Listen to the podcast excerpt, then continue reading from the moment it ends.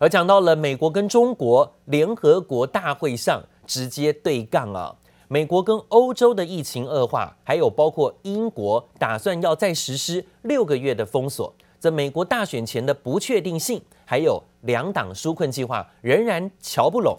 联准会主席鲍尔又担心美国的复苏前景，这导致美股开盘在昨天是涨跌不一的。好在尾盘靠科技股领军，亚马逊走高，四大指数中场收红，纳斯达克、道琼还有包括费半指数反弹收复了季线，终止了连续四天的下跌走势。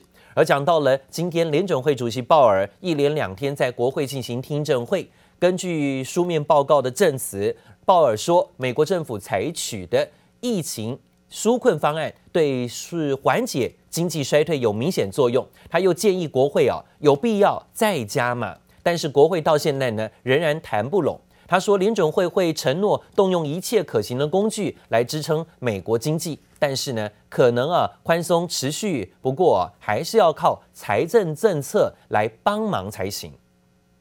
Together with all hospitality venues. They must close at 10 p.m. We reserve the right to deploy greater firepower with significantly greater restrictions.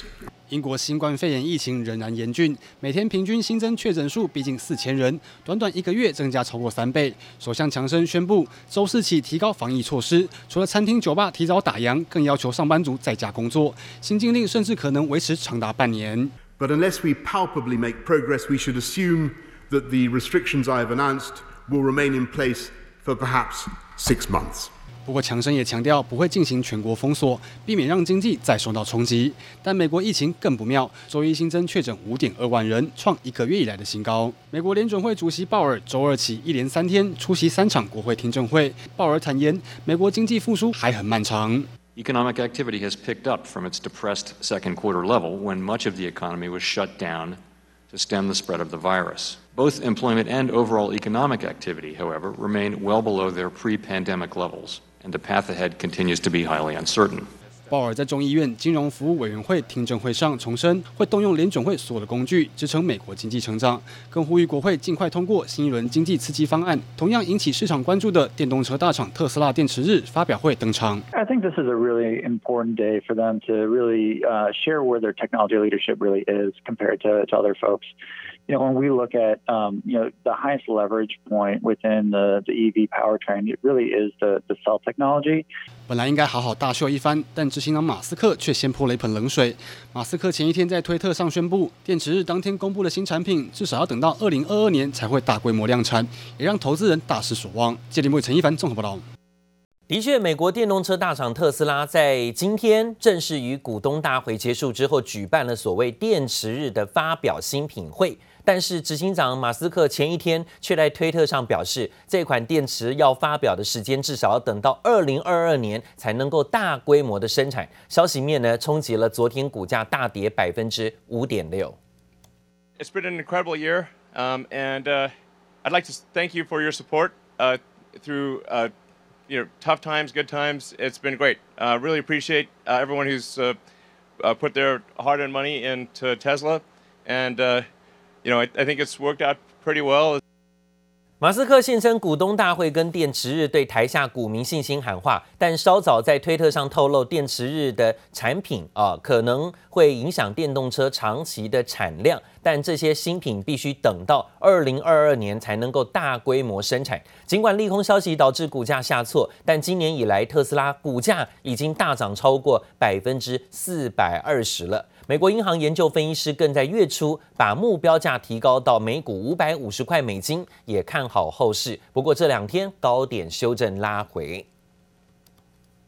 联合国，联合国今天呢举行了成立七十五周年的纪念高峰会，但是呢在会场上却是。各国，尤其是各大国，美国跟中国炮火四射，现在呢是直接互战了啊！美国总统川普在联合国大会当中发表了七分钟的预录演说，以中国病毒去称呼新冠肺炎，痛批中国默许疫情扩散全球，要求联合国追究中国责任。这中国国家主席习近平连续两天发表演说，也在这里直接回呛说呢，经济全球化是历史潮流，不可能被人为割裂，反对单边主义、保护主义，似乎就是直接暗杠美国现在这么做。现在也直言中国无意跟任何国家打冷战或热战，并且当场释放大利多，说要捐赠超过一亿美元资金给联合国。Seventy-five years after the end of World War II and the founding of the United Nations, we are once again engaged in a great global struggle. We have waged a fierce battle against the invisible enemy, the China virus. We must hold accountable the nation which unleashed this plague onto the world, China. 透过预先录好的影片，在联合国大会上演说，川普一开口就很呛，矛头对准中国，不但称新冠病毒是中国病毒，还说中国该为这场疫情负责。The Chinese government and the World Health Organization, which is virtually controlled by China. falsely declared that there was no evidence of human to human transmission. Later, they falsely said people without symptoms would not spread the disease. The United Nations must hold China accountable for their actions. 川普一如先前放话，在演说中对中国态度非常强硬，更喊话要联合国主持公道，要求中国为全球疫情失控负责。联合国要主持公道，大小国家相互尊重。习近平录制演说时用词还算客气，实际上他这次全文声明还提到，任何国家都没有包揽国际事务、主宰他国命运、垄断发展优势的权利，更不能在世界上我行我素、搞霸权、霸凌、霸道。明显批评的对象就是美国。他更强调，不能谁的拳头大就听谁的，同样在批美国对中国施压。We must do everything to avoid a new Cold War. We are moving in a very dangerous direction. Our world cannot afford a future where the two largest economies split the globe.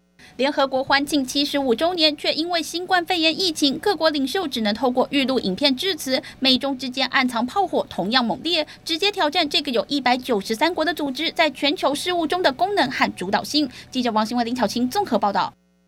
好，现在美国大选倒数四十五天而已啊，要争取连任的美国总统川普遇上了劲敌民主党籍的对手拜登，但是呢，却在最近他们轮番失言了。川普在造势场合当中还嘲弄采访种族歧视抗议的记者中弹的画面，还模仿记者喊痛的模样，被人说这太冷血了。I remember this guy Welch, he got hit on the knee with a canister of tear gas, and he went down. He didn't, he was down. My knee, my knee. Nobody cared. These guys didn't care. They moved him aside.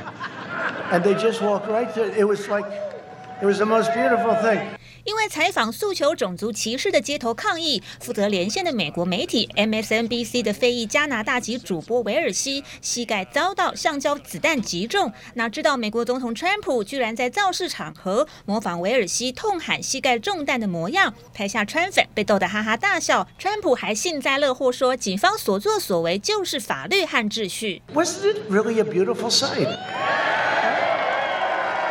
Law and order, law and order.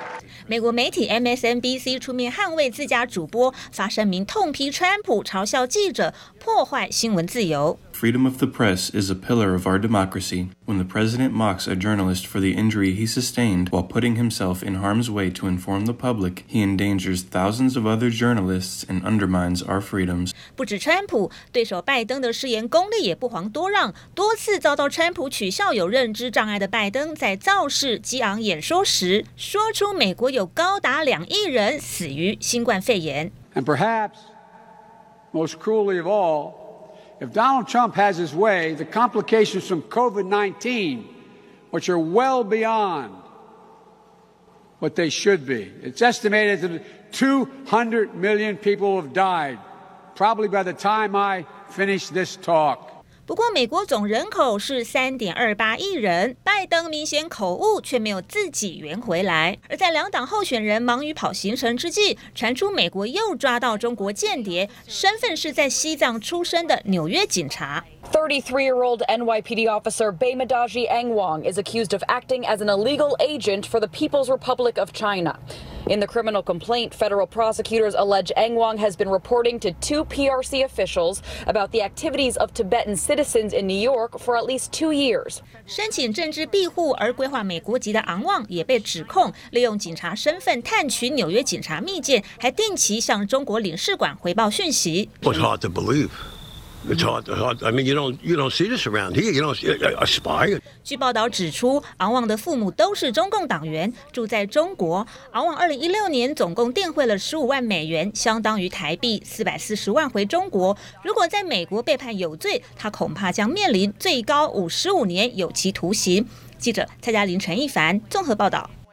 好，另外，美国两党就大法官提名战又对立升高了。民主党籍的众议员议长就是佩洛西已经放话，为了阻挡川普总统仓促任命大法官，不排除在对他启动弹劾。川普也不甘示弱，说呢，裴洛西如果这么做，他一定会赢得这次大选。川普也表示呢，他在礼拜五或礼拜六就会提名啊金斯伯格的继任人选。根据美国媒体报道，两名联邦上诉法院的女法官是最有可能获得提名的人选。根据最新报道说，先前传出可能会倒戈的三名共和党籍参议员都已经归队，川普应该可以在参议院夺得过半票数，行使提名大法官的提名权，让这个案子过关了。另外呢，美国社群龙头脸书最新又指控中国有假账号，蓄意干涉美国的大选跟亚洲的政治，因此移除了一个中国假账号的网络。包括了移除平台上总共有一百五十五个账号，跟十一个专业，还有九个社团，旗下的 Instagram 也有六个账号遭到删除。但脸书没有把这些假账号的活动跟中国政府连结，只低调的说，调查发现这些假账号可能是跟于位于福建省的个人有关。脸书高层则说，这是针对美国政治受外国干预的打击行动当中第一次遇上中国账号。另外，有华府智库指控，中国也正在强制西藏的农民跟牧民参与劳动计划，跟新疆情况、新疆的情况很类似。通批北京的做法，可能会在政治敏感的西藏地区造成文化遗产的丧失。那最新消息呢，则是包括了在美国众议院。刚刚啊，已经高票的通过防止维吾尔人强迫的劳动法案，要禁止所有新疆制的商品进口到美国。这项相关消息，刚刚美国众议院已经同意通过了。不过，讲到了美国总统川普一直要美国企业离开中国，回到美国去制造美国的工作机会，但是美国的 CPU 大厂英特尔。证实，虽然取得了华为的供货许可之后，英特尔的全球副总裁也是中国区的总裁杨旭表示，即使大环境很艰难，但英特尔并不打算撤出中国的产线。他认为啊，中国跟美国的科技要脱钩是不符合产业规则的。当前中国跟美国的科技脱钩是现实的风险。不过，相较于在撤出决定上很彷徨不定的企业，英特尔的字典里没有“撤出”这个字。但公司并不打算要撤出中国的供应链。